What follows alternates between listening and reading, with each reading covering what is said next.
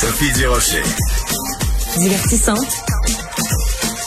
Elle sait comment se donner un spectacle pour vous offrir la meilleure représentation.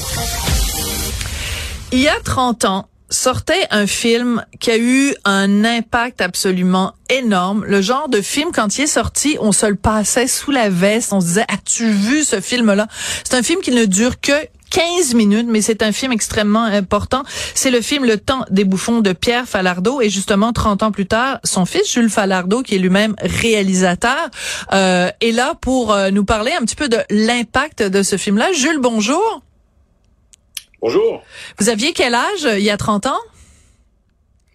J'avais 8 ans quand le film est sorti. Alors, c'est important de dire que le film, Le Temps des bouffons, a été fait en 85 par votre père, mais il est sorti seulement 9 ans plus, plus tard. Pourquoi, Jules? En fait, il a été tourné en 1985 euh, lors du 200e, euh, les célébrations du 200e du Beaver Club. Et en fait, à l'époque, l'ONF lui avait prêté une équipe pour aller tourner. Et quand est venu le temps de le monter, euh, et de mettre de commentaires violents, euh, incendiaires que sur le film. L'ONF s'est est sorti du truc. Donc, mon père dit qu'il est rentré par la ruelle avec des techniciens. Il a continué à travailler sur le film. Et par la suite, en fait, il, s'est mis à travailler sur le party. Donc, euh, il y avait une... Euh, il l'a mis de côté. Puis quand est venu le temps de retravailler dessus, il y avait une table de montage à la maison, donc qui a été convertie en vidéo, mais les bandes original avait été égaré dans les voûtes de l'ONF. Hein? Ils ont retrouvé euh, un inter négatif. À partir de ça, il a été mis en vidéo, puis euh, il est sorti justement. C'est un petit mélange d'événements de, qui a fait en sorte qu'il est sorti plus tard. Alors, on va en écouter un petit extrait. Évidemment, le film dure 15 minutes. On le fera pas jouer au complet. Euh, on pourrait choisir plein d'extraits parce qu'il y a plein de phrases choc dans ce film-là. Comme vous l'avez dit, le commentaire est quand même très euh, agressif, très dénonciateur. Alors, on en écoute un petit extrait, Le temps des bouffons de Pierre Falardeau. On est au Québec en 1985. Chaque année, la bourgeoisie coloniale se rassemble au Queen Elizabeth Hotel pour le banquet du Beaver Club. Ici, pas de possédés, juste des possédants. À la table d'honneur, avec leurs fausses barbes et leurs chapeaux en carton, les lieutenants-gouverneurs des dix provinces, des hommes d'affaires, des juges, des Indiens de centre d'achat, des rois nègres à peau blanche qui parlent bilingue.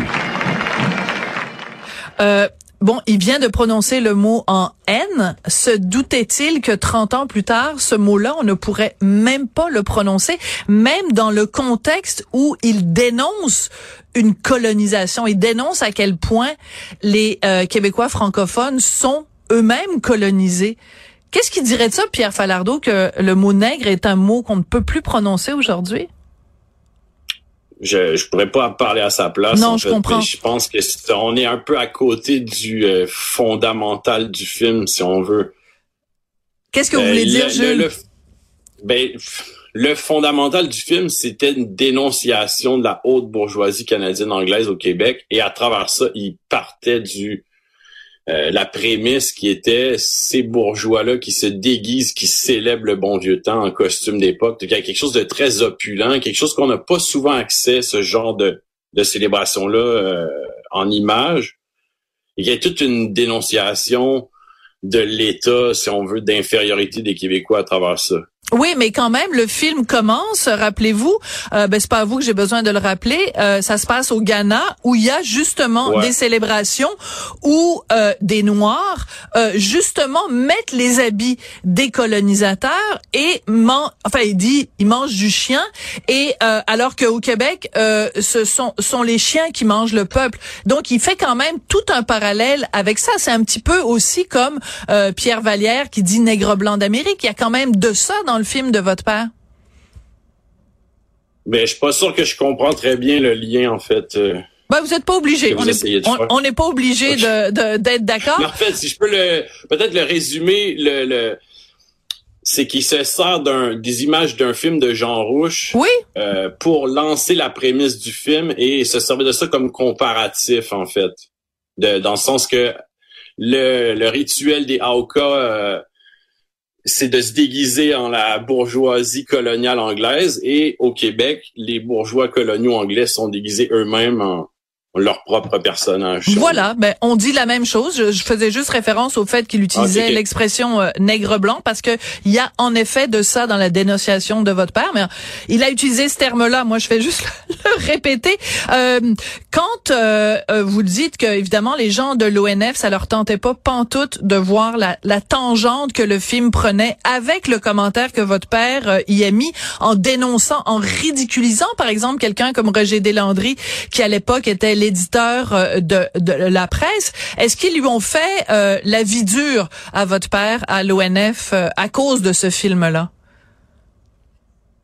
Ben, c'est pas une question de vie dure, c'est une question comment ça fonctionnait, c'est que tu déposais ton projet et là en fait, c'était juste on dit on va te prêter une équipe, ça implique pas grand-chose pour le tournage et au moment en fait, c'est plus l'ONF peut pas s'embarquer dans quelque chose comme ça au niveau idéologique si on veut. Et après, je veux dire, que ça soit euh, la diffusion, tu sais, elle a été faite à l'extérieur de tout circuit traditionnel, que ça soit fait, les, festivals, que ça soit la télévision. Euh, c'était vraiment l'idée, c'était de dire, bon, comment est-ce qu'on peut faire circuler un film comme ça, un brûlot? Euh, il s'est dit, tout le monde a un magnétoscope à la maison. Si je pouvais lancer les vidéocassettes et que ça a pris le phénomène, comme je le dis, euh, parce qu'en fait, peut-être faut le mettre en contexte pour les auditeurs, c'est que j'ai réalisé un truc avec ma mère sur les 30 ans du temps des bouffons qui est diffusé sur Urbania. Ouais. Et en fait, c'était de, se questionner comment euh, on peut faire circuler ce film-là, devenir un phénomène qui est devenu viral à l'époque où il n'y avait pas encore d'Internet. Ouais. Et le, à partir du moment où Franco de Nouveau a fait une chronique dans le journal de Montréal, là, ça s'est mis, euh, comme maman a dit, ça s'est parti comme une traînée de poudre. Absolument, je m'en souviens comme c'était hier. Il y avait une demande pour le film et il y avait pas de copie. Donc là, les gens se mettaient à ah, puis en entendre parler, puis là, le monde sont mis en en copier comme mon père voulait. Fait que c'est vraiment un phénomène viral qui était matériel. Les gens se se passer la vidéocassette où il organisait des, des, euh, des visionnements. Tu sais, on dit clandestin, c'est pas vraiment que c'était clandestin, c'est plus que c'était fait vraiment à l'extérieur des circuits traditionnels. Ouais, ça, comme je disais tout à l'heure, c'est un petit peu euh, sous la veste, mais je me souviens fort bien d'être dans la situation où j'appelais des amis en disant là-dessus la cassette, puis on, on, se passait la cassette ou on, on se la procurait de cette façon-là. 30 ans plus tard, pourquoi euh, quand on dit le temps des bouffons, les gens qui ont connu cette époque-là euh, savent très bien de quoi on parle et savent très bien aussi à quel point c'était pertinent la dénonciation il y a 30 ans et euh, elle est pertinente encore cette dénonciation là aujourd'hui?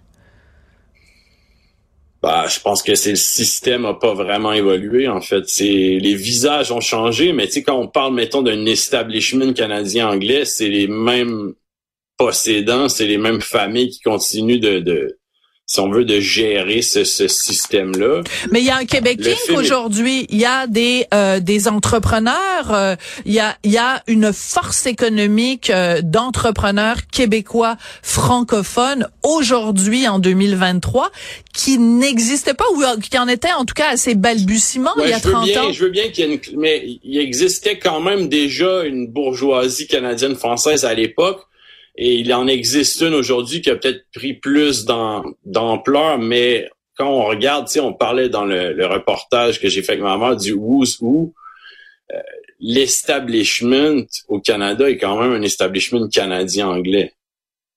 Oui, au Canada, mais là, si on parle du Québec en tant que tel, vous pensez pas qu'on a évolué? est, pris dans le carcan ah, fédéraliste. Ça, je suis d'accord avec vous. Ça, je suis d'accord avec vous. Mais ben, c'est ça. Mais il n'y a euh, pas grand-chose qui a changé à part les visages, si on veut. En tout cas, c'est ça, c'est mon opinion. Parfait. Jules Falardeau, euh, donc euh, on souligne les 30 ans de euh, ce film extrêmement important. C'est fou quand même, hein, 15 minutes et, et encore un impact 30 ans plus tard, comme quoi des fois il y a des gens qui font des films de 3 heures qu'on oublie une semaine après. c'est fou, hein? C'est pas la durée, c'est l'impact, je pense. C'est ça. C'est pas le size qui compte, c'est le way que tu le handle, comme on dit au Nouveau-Brunswick. Merci beaucoup, Jules Falardeau, et merci d'être venu nous parler de ce film-là extrêmement important 30 ans plus tard. Merci. OK, au plaisir. Merci.